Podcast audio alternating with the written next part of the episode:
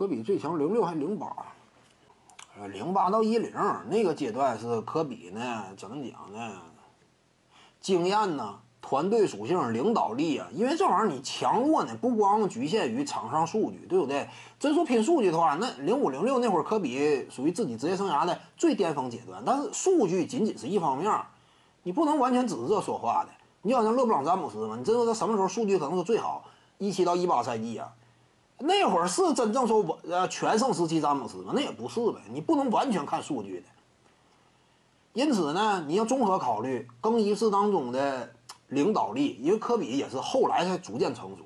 早期那会儿，科比就是当领袖呢，他有时候做的也不是特别到位，对不对？后期逐渐的啊，也是以领袖自居啊。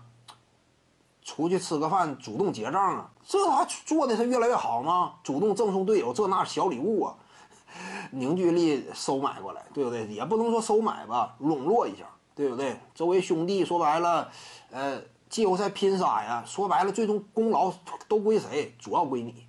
其实作为一支球队当中哎，大拿呀，老大，你得有这种意识，什么呢？就是我号召大家季后赛拼搏呀。其他人说，就算说最终夺了冠了，也就是怎么讲呢？他的努力跟回报是不成正比的。就真正说谁的收益最大，投资回报比最理想，你呀，就像老板和员工一样，老板你可以天天熬夜，你要求员工天天熬夜，他挣的没你多嘛，对不对？你你公司发展好，对于员工来说涨工资幅度是有限的，对于球队当中其他人也是这个道理。谁值得像你那么玩命？我为什么玩玩命呢？你得做到位。平时啊，你签了商业合同了，大家均摊一下，对不对？代言个耳机之类的，发一发，对不对？呃，整个西装啊，所有人一套，对不对？你真能做到的话，那你说话才有这个号召力嘛。其他人才听你的，要谁听你的？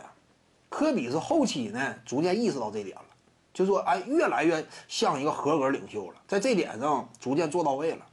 对，詹姆斯，这就是应该的，因为其实你做点这玩意儿，你花点小钱呐，值得。因为你这个，你仔细考虑啊，这种投资收回报比呢，嗯，我作为队内老大，我一旦夺了冠军，你以詹姆斯来讲，历史地位提高啊，各个方面，我拿个人成就各个方面，你 MVP 也得队友给给你卖力嘛，对不对？也是得得队友也得支持，你才能做到。你一旦做到呢，你商业回报那海了去了。那你说你划不划算？当然划算，这点西安威廉姆斯意识的非常清楚，就很早都是吗？给队友撒钱，买各种小礼物。他别看说就是个新秀，但是他比英格拉姆大方多了，那这就有好处呗。原本他跟英格拉姆之间可能说谁是老大谁是老二啊，队内这些人呢不一定支持谁。那这么一来的话，那就都支持西安威廉姆斯了，英格拉姆靠边站了嘛？你说这占多大便宜？以前是。值得商榷，战术地位怎么分配呢？起码就球员的角度不一定拥护谁，现在都拥护我，那你能不不占便宜吗？那对于你发展多有利啊！